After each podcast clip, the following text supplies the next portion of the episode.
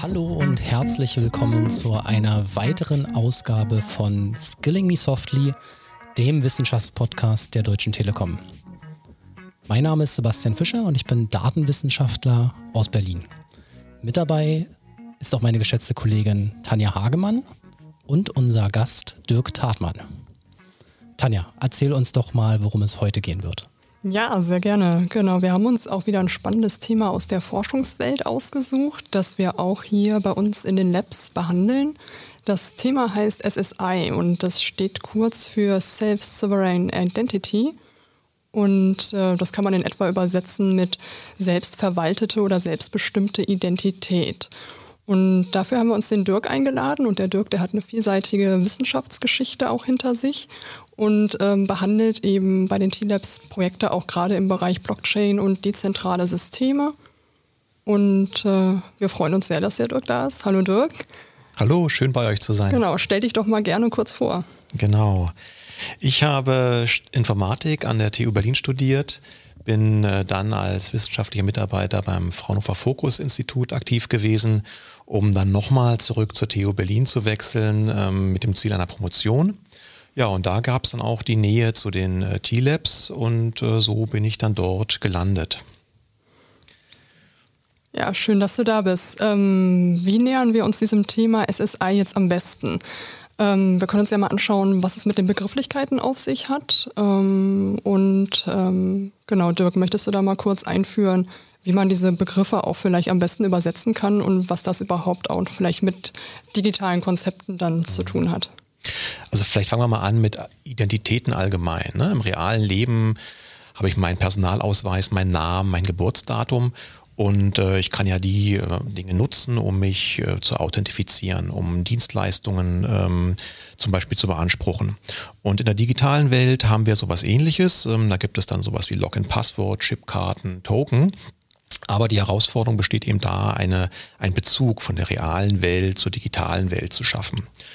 Und ähm, es geht im Prinzip darum, immer Personen oder Objekte eindeutig zu identifizieren. Ne? Und dass auch eine Software das dann zur Laufzeit eines Systems, eines Prozesses realisieren kann. Wie kann man sich vorstellen? Ist im Digitalen ähm, könnte man sagen, dass es ein Satz an, an Attributen ist, die man dann mit sich, sage ich mal, rumträgt und diese Attribute beschreiben dann eben äh, ähm, unterschiedliche, ich sag mal, Merkmale, die man hat und das kann man auch als Identitäten bezeichnen. Genau, also um es kurz zusammenzufassen, eine Identität, das würde ich jetzt auch so beschreiben, ist also die Summe von Eigenschaften, die ein Individuum oder ein Objekt unterscheidbar macht von anderen Individuen. Und ähm, dieses Problem oder dieses Phänomen wollen wir im digitalen Bereich eben auch abbilden. Und dafür ist SSI eine Möglichkeit, das zu realisieren. Genau. Und was SSI jetzt vielleicht von anderen Konzepten an der Stelle unterscheidet, das können wir uns vielleicht gut angucken, indem wir uns einmal die Geschichte von digitalen Identitäten und den entsprechenden Konzepten, die zugrunde liegen, anschauen. Ähm, ja, starte doch mal, Dirk, wie das Ganze eigentlich sich entwickelt hat. Genau.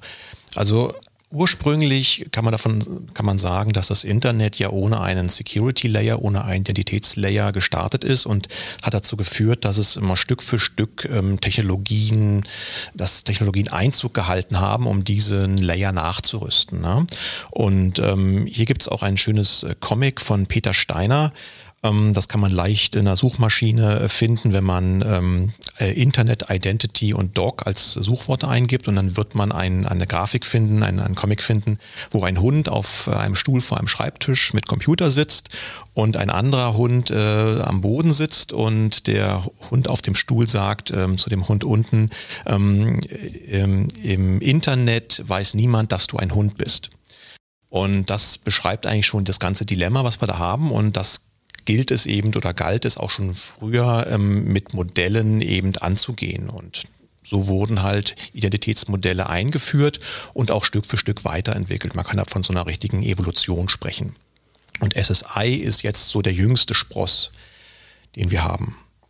Ja, also Da, da, ich stelle mal eine, eine, einfache Rückfrage vielleicht. Ne? Bevor wir jetzt äh, im Internet miteinander kommuniziert haben, haben wir äh, uns ja auf der Straße getroffen. Das ist jetzt noch nicht digital, aber so der erste Schritt zum Digitalen war vielleicht, dass man mal jemand angerufen hat. Ja? Und ich weiß nicht, da hat man sich doch durch die Telefonnummer identifiziert. Ja?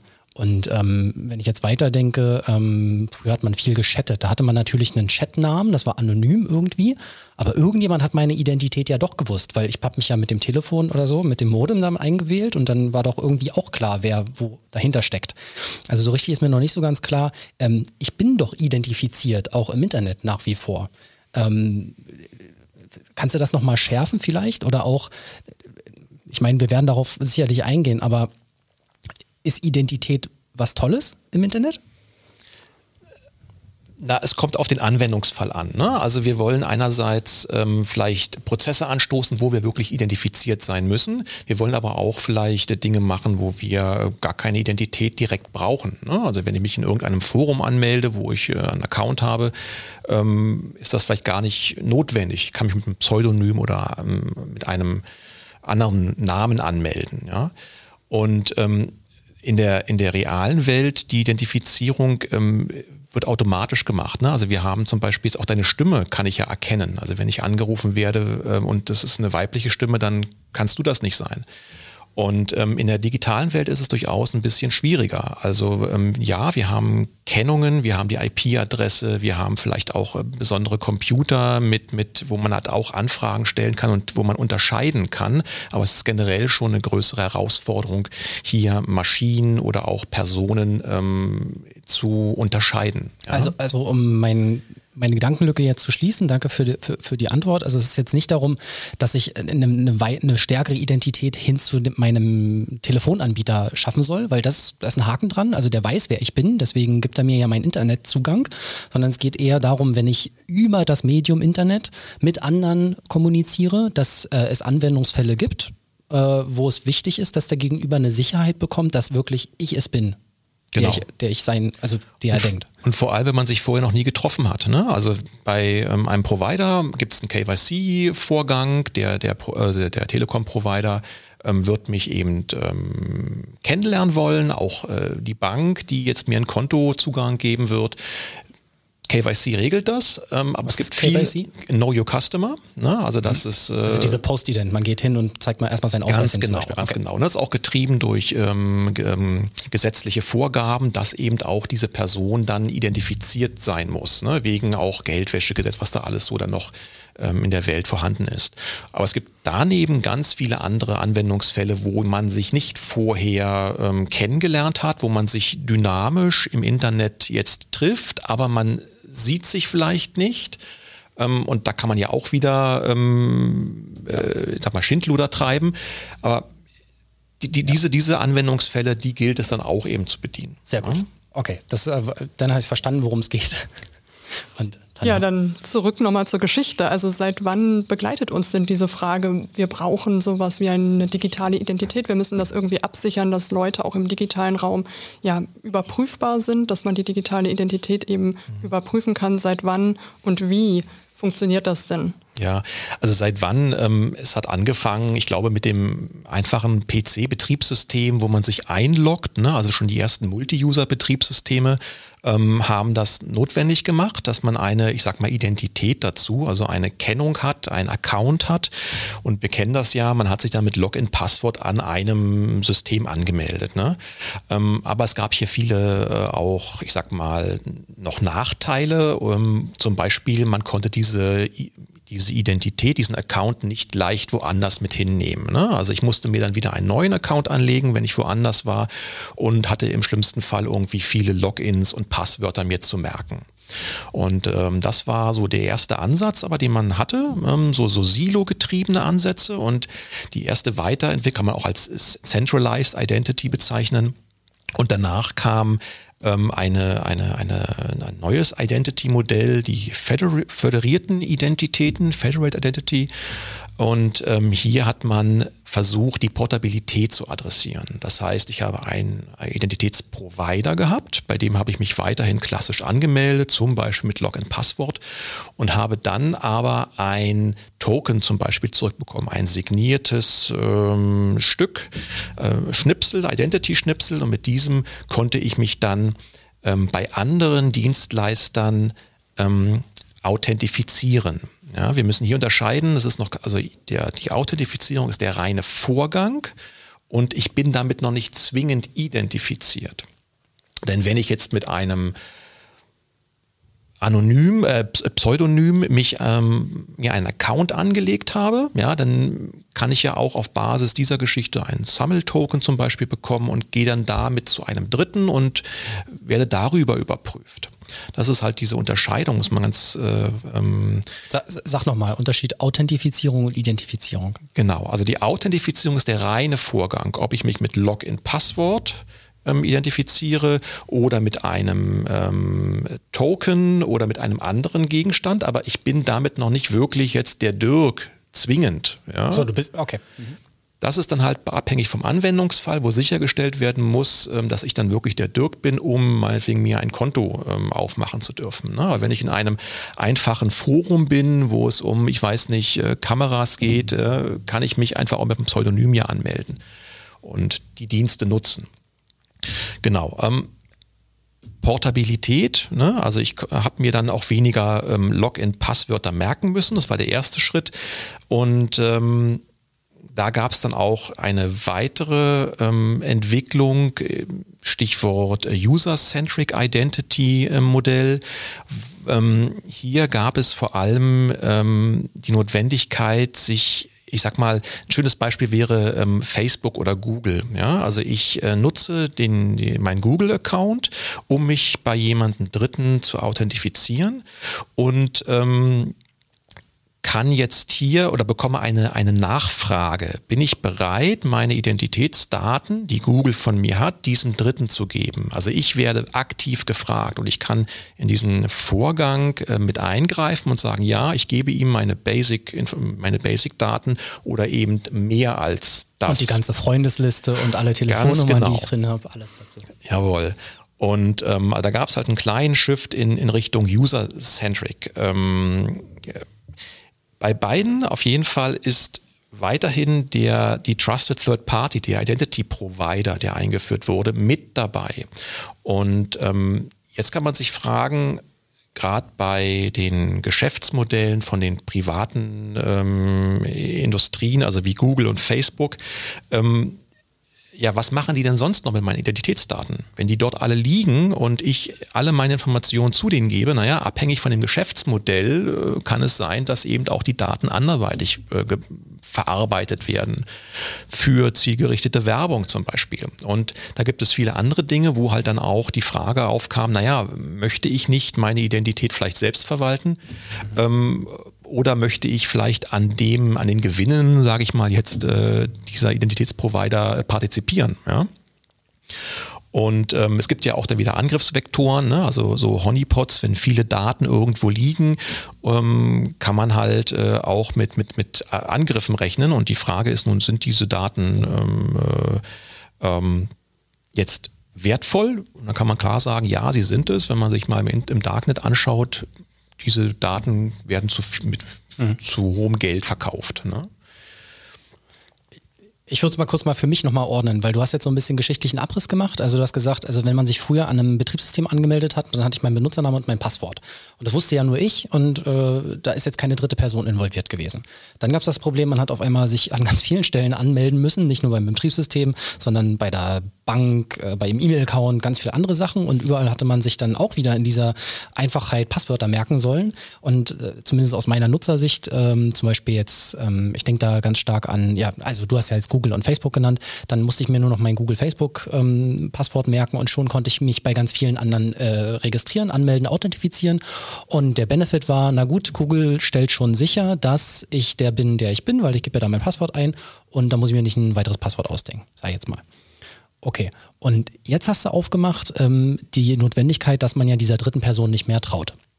oder zwei, im Zweifel sozusagen vielleicht was Neutraleres haben will. Also die dritte Person soll man selber sein oder halt vielleicht irgendwas Staatliches oder neu, Neutrales. Und vielleicht kleines Anekdötchen dazu. Ich äh, musste mich letztens ähm, authentifizieren oder äh, identifizieren lassen vom Bürgeramt, glaube ich. Ja? Und dann habe ich meinen Ausweis auf mein Handy gelegt. Das hat mit einer App mit meinem Computer kommuniziert und hat quasi sichergestellt, dass ich ich bin.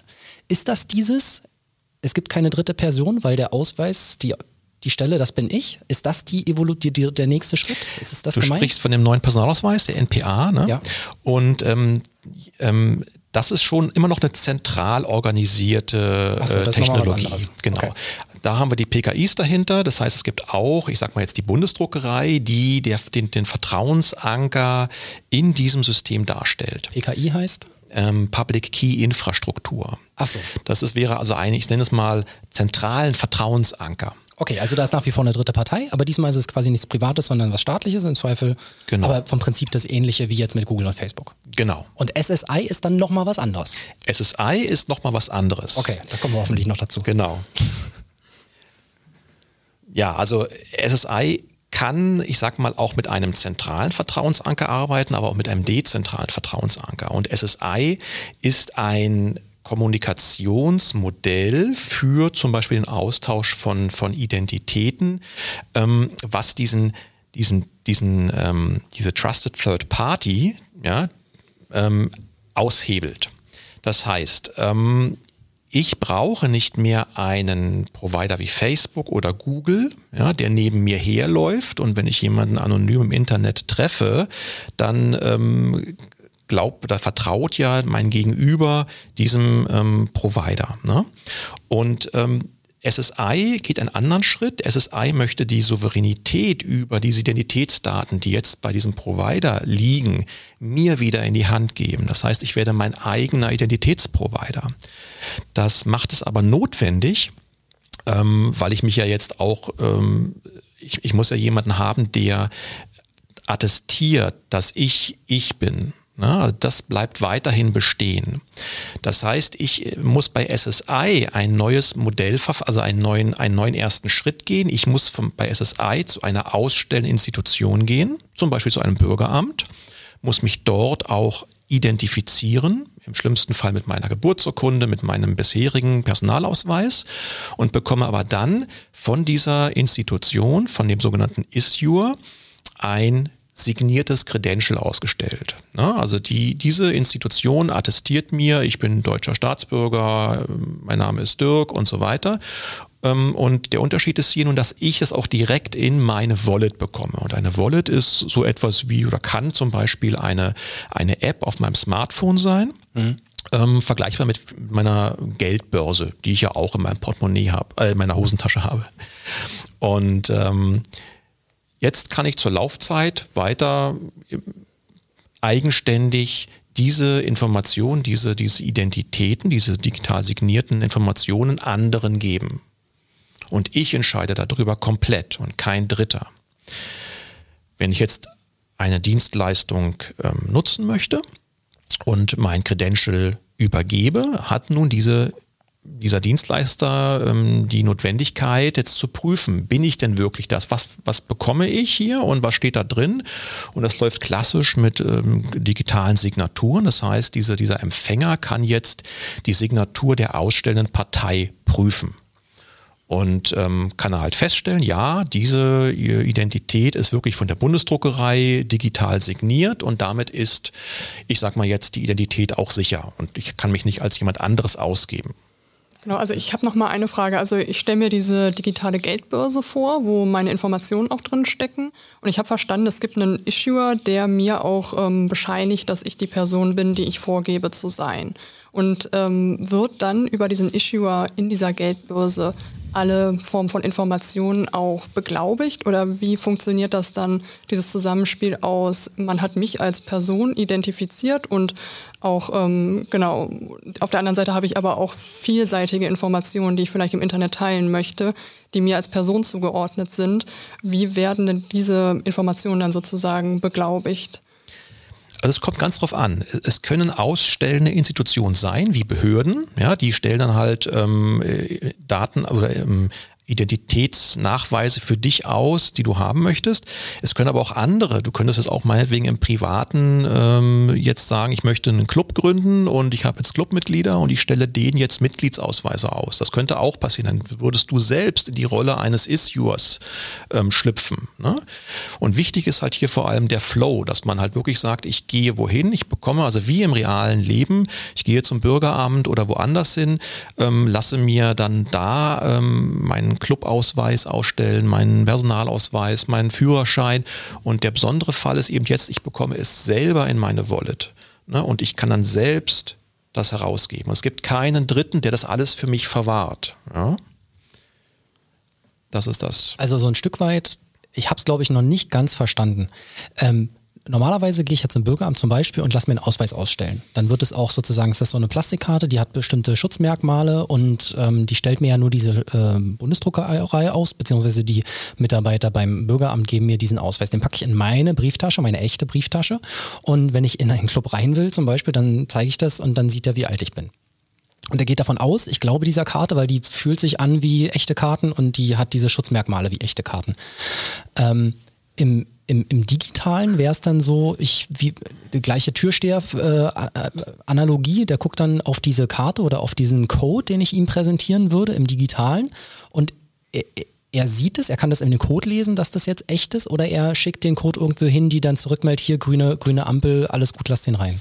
Also diese Echtzeit, Echtheitsprüfung, die erfolgt auf Basis einer Signaturprüfung. Ne? Also im realen Leben hast du den Ausweis von der Bundesdruckerei und ja, dein Gehirn kann erkennen, dass das ein Originalausweis ist und ähm, meinetwegen kannst du halt dann feststellen, ja, derjenige ist volljährig, der darf in meinen Club rein oder sowas. Mhm. Und im Digitalen äh, müssen wir nun Hilfsmittel einführen. Und ähm, das sind die klassischen digitalen Signaturen. Ne? Also Public-Private Key und dann kann ich ja auch ähm, Inhalte digital signieren und ich gebe meinen Public Key raus und andere können mit Hilfe dieses Public Keys dann die Signatur prüfen. Und da geht es nur um die Echtheitsprüfung. Ist genau. der Code echt? Also okay. wer hat es ausgestellt? Ja. Und äh, wenn ich jetzt äh, sicher gehen kann, dass ich einen Public Key von der Bundesdruckerei habe ähm, und ich prüfe diese Identitätsinformation, Information und die Signaturprüfung, also schlag, äh, sagt, ja, ist okay, die äh, ist, ist eine echte Signatur und die Inhalte wurden auch damit nicht verfälscht, dann kann derjenige sicher sein, dass eben diese Daten wirklich von der Bundesdruckerei ähm, ähm, unterschrieben, digital ausgestellt wurden, wie der Ausweis, den du ja auch in deiner Geldbörse hast. Okay. Okay.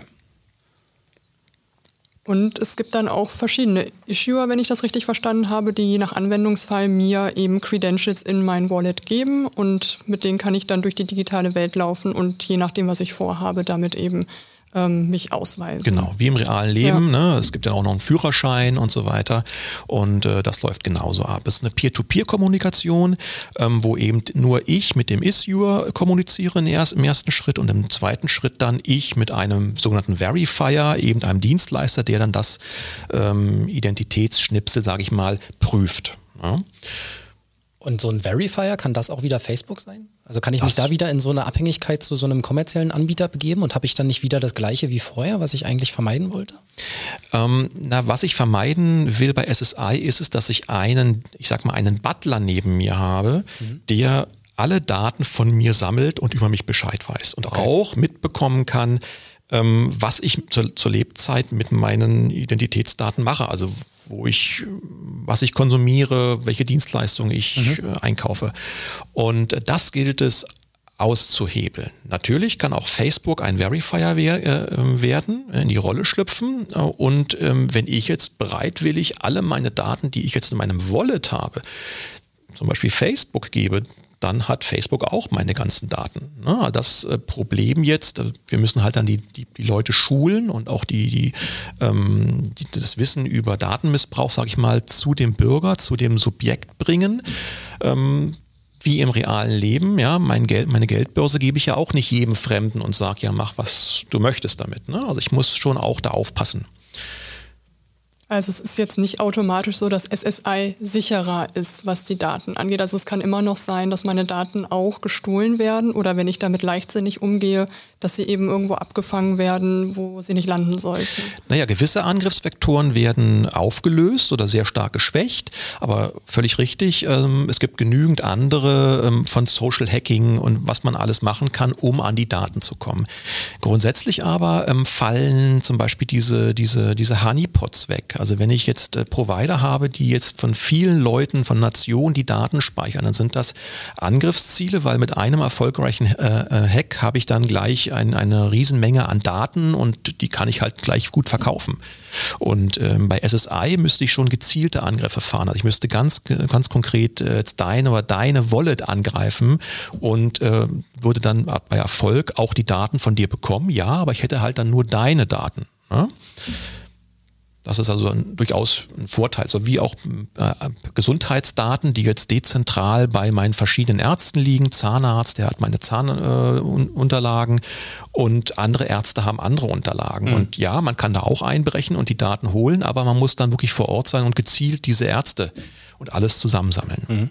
Okay, also gibt jetzt irgendwie, dann, es wird ja noch komplexer, aber irgendwie sagst du uns ja, es wird nachher besser dadurch. Also der, der Issue, dem, da melde ich mich einmal an, der, der guckt sozusagen, bin ich das wirklich, dann kriege ich, kriege ich eine Nummer. Dann, wenn immer ich mich irgendwo äh, authentifizieren will, dann macht das der Verifier. Das ist dann auch wieder so eine dritte Person, die weiß aber sonst nichts von mir, außer dass sie mich verifizieren kann. Und dann gibt es noch das Weitere, dass jemand mein Wallet hosten muss. Weil das kann ich ja nicht zu Hause irgendwie an der Festplatte am Router ranstecken, sondern das muss ja irgendwo auch wieder gemanagt werden. Richtig? Na, dein Wallet, ja, also üblicherweise ist dein Smartphone dein Wallet, wo du eine App drauf hast und wo dann die Daten auf deinem Smartphone liegen. Natürlich sollte man das backuppen und ähm, es gibt auch Konzepte wie einen Identity Hub oder einen, ähm, einen, einen sicheren Speicherort, wo du deine Daten auch noch ablegen kannst, um gewisse Freigaben für Dritte einzurichten. Ja. Okay.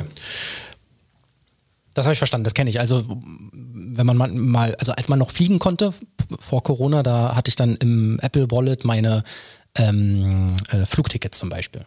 Ja, das ist ein Wallet, oder? Genau, das meinst du da? Genau, also genau. eine Wallet ja. als App auf dem mhm. Telefon wirklich eine Daten, ein, ein sicherer Datenspeicherort, teilweise auch mit ähm, ähm, Hinzunahme von Hardware Secure Elements, also wo ich mhm. also auch gewisse Dinge, meinen Private Key, den ich zum Signieren zum Beispiel selbst nutze, auch in Hardware ein ähm, bette, um einen Angriff jetzt, der aufs Dateisystem zielt, eben den Wind aus den Segeln zu nehmen. Ja, weil ja. wenn meine Dinge jetzt nicht mehr im Dateisystem liegen, kann man sie auch schlechter rauskopieren. Ne? Dann lagere ich sie aus in Hardware. Ich merke, das öffnet äh, den Weg für eine weitere Folge. Hardware Encryption, sehr gut. Ähm, Tanja, wir hatten, glaube ich, noch ein paar Themen auf der Uhr. Genau, es gibt noch ein paar Spezialitäten von SSI, auf die wir eingehen wollten. Äh, eines davon ist der sogenannte Zero Knowledge Proof. Kannst du nochmal erklären, was es damit auf sich hat? Genau, der Zero Knowledge Proof, also da gibt es schon seit längerer Zeit ähm, mathematische Schemata, die dieses Konzept, äh, dieses Konzept zum Leben erwecken. Ähm, Zero Knowledge Proof ganz kurz ist eben ein, ein Nachweis ohne konkrete Inhalte freigeben zu müssen. Ähm, das Millionärsproblem ist ein bekanntes. Also wenn wir feststellen wollen, wer von uns meinetwegen reicher ist, ohne uns die äh, konkrete Summe zu sagen, kann man das mit einem Zero-Knowledge-Proof machen. Und das ist eben ein kryptografisches Verfahren, was im Prinzip so ein bisschen wie Zauberei funktioniert und uns eben diese Funktionalität bringt. Und ähm, aufgrund dieser Kommunikationsstruktur bei SSI, also Peer-to-Peer, -Peer, ich mit einem Verifier und eigentlich ja mit dem Verifier kann ich eben hier in dieser Kommunikation sehr gut auch Zero Knowledge Proofs einsetzen mit dem Ziel, die Privatheit oder die Privatsphäre hochzuhalten. Ne? Also nehmen wir mal an, ich möchte jetzt eine Disco und ähm, der, der Türsteher sagt, ich, ähm, er, er braucht mein Geburtsdatum habe ich im klassischen äh, Leben ihm meinen Personalausweis gegeben. Er konnte meinen Namen, meine Anschrift lesen und äh, auch mein komplettes Geburtsdatum. Und eigentlich braucht er die Information nur ja, ich bin über 13, also ein Jahr, ja? Mhm. Äh, über, über 18, nicht über 13. Kommt auf die Disco an. Ne? genau, auf die Kinder. Genau. Und ähm, das machen Zero Knowledge Proofs möglich und die Systeme, die jetzt schon so entwickelt werden, äh, beziehen das mit ein. Das heißt, ähm, ich kann gewisse Vorgänge eben dann ähm, äh, mit einem kenntnisfreien Beweis, wäre so eine Übersetzung, ähm, dann eben äh, realisieren. Das ist jetzt so ein bisschen unvorbereitet, aber gibt es irgendwie so ein Standardbeispiel, an dem man so dieses, dieses Phänomen, diese Zauberei etwas handhabbar machen. Also das Ziel habe ich verstanden und dass das irgendwie, wenn du jetzt aber sagst, das ist eigentlich ein bisschen zu kompliziert, das würde jetzt den Rahmen sprengen, ist das vollkommen fein, aber vielleicht gibt es ja ein Dummy-Beispiel. Also es gibt, es gibt eine Grafik auch im Internet, die diesen Zero-Knowledge-Proof so ganz high-level beschreibt und das ist so der, eine, eine, eine Höhle ähm, und du musst dir das vorstellen, wie du hast einen Eingang und die Höhle hat einen, ähm, einen Gang, der links abgeht und mhm. aber auch genau an dieser Abzweigung von rechts wieder reinläuft. Okay. Und hinten in der Höhle, was ich nicht sehen kann, gibt es eine magische Tür und die lässt sich mit einem, mit einem magischen Wort öffnen. Und wenn ich nämlich nun vorne hinstelle und diese beiden Eingänge, also nach links und von rechts kommt, beobachte mhm. und ich schicke eine Person rein, dann kann ich ja, kann diese Person mir den Nachweis erbringen, sie kennt das Zauberwort für die Tür, wenn sie aus dem rechten Tunnel wieder rauskommt. Ah ja. Ich, ich sehe mhm. das nicht und höre das nicht, was die Person an der Tür macht, aber sie kommt rechts raus und daher kann ich die Schlussfolgerung ähm, ziehen, ja, die Person kennt dieses Geheimnis und darum geht es ja.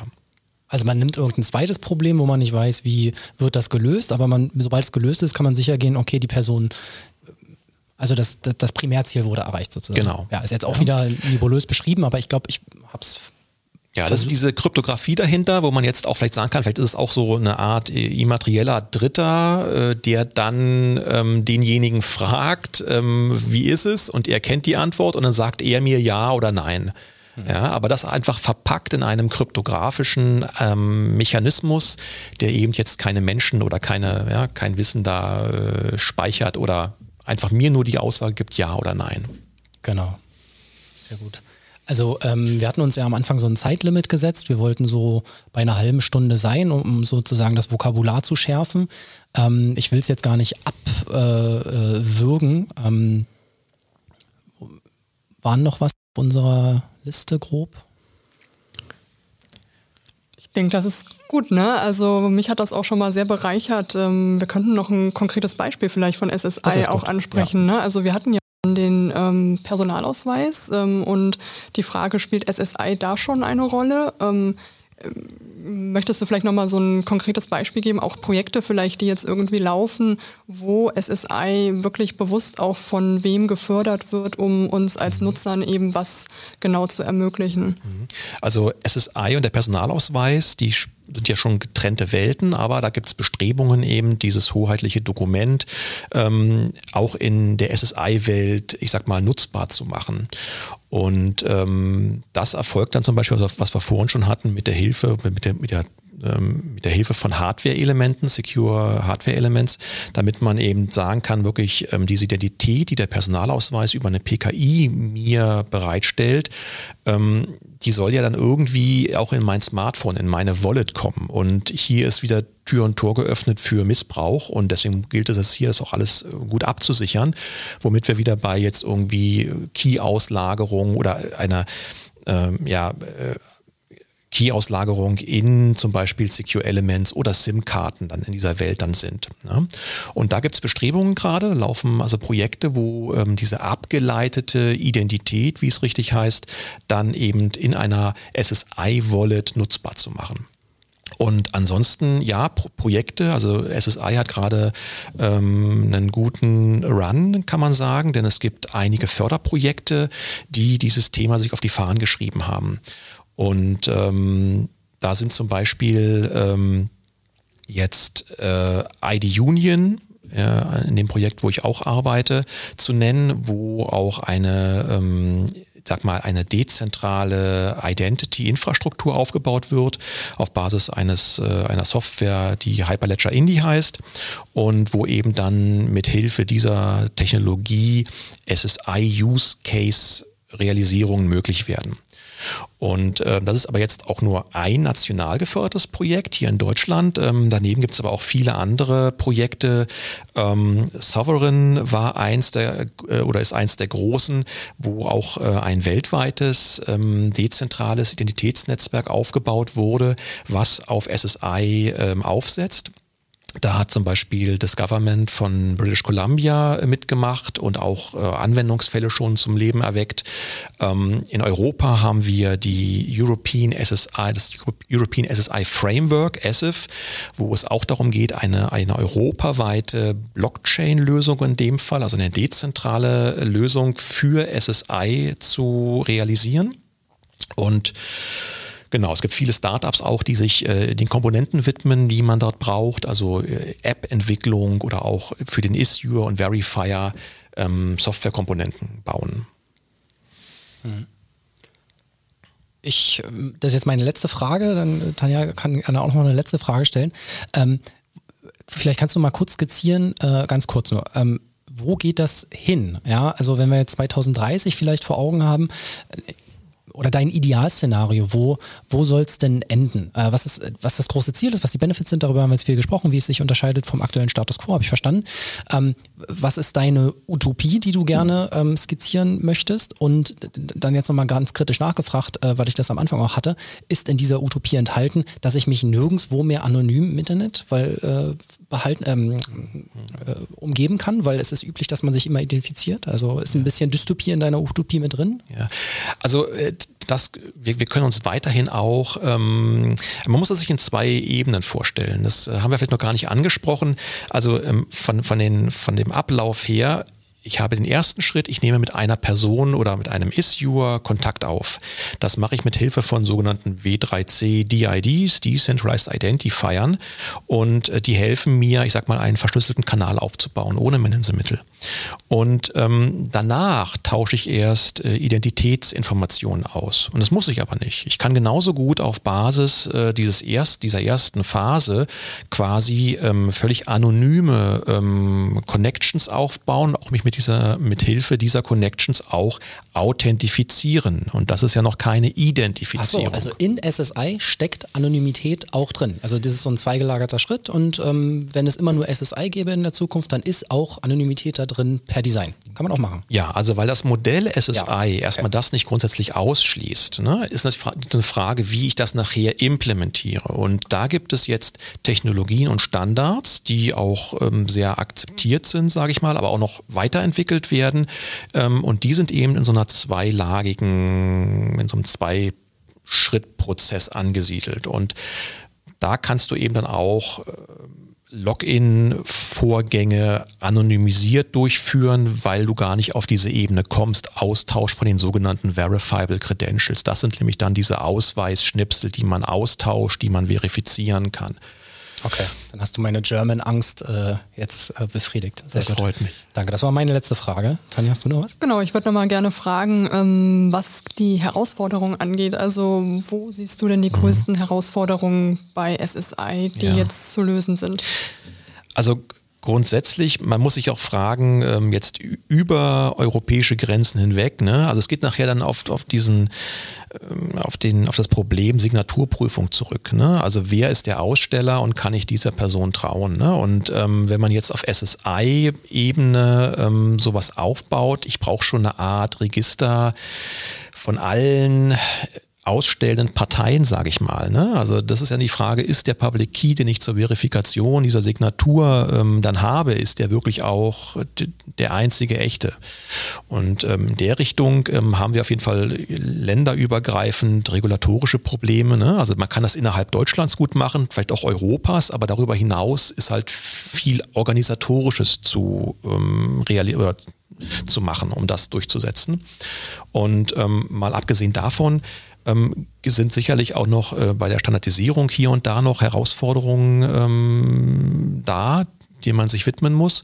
Und natürlich auch auf technischer Ebene im Detail. Also äh, ich kann jetzt nicht also Zero-Knowledge-Proof-Kompatibilität und so weiter, das ist auch was, wo man äh, noch entwickeln muss und wo sich die Standards finden müssen und auch entsprechend dann die Bibliotheken vorhanden sein müssen, damit auch dann solche Wallet-Apps, also Wallets mit Wallets sprechen können und das alles auch funktioniert. Ne?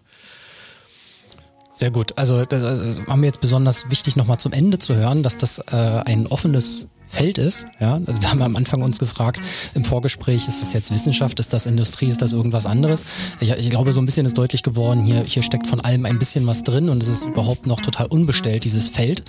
Und daher denke ich, war es auch gut, dass wir das jetzt hier äh, in unserem Format als Wissenschaftspodcast thematisiert haben. Danke Dirk. Ja? Gerne. Das war äh, richtig, richtig gut. Ähm, es war jetzt quasi nur der, der, die erste Halbzeit. Ähm, wer die erste Folge von Skilling Me Softly gesehen hat, äh, wird wissen, dass wir immer auch äh, einen kritischen Part ranhängen wollen.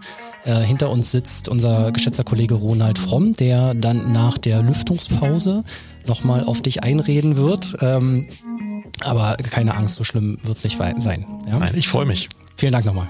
Dankeschön.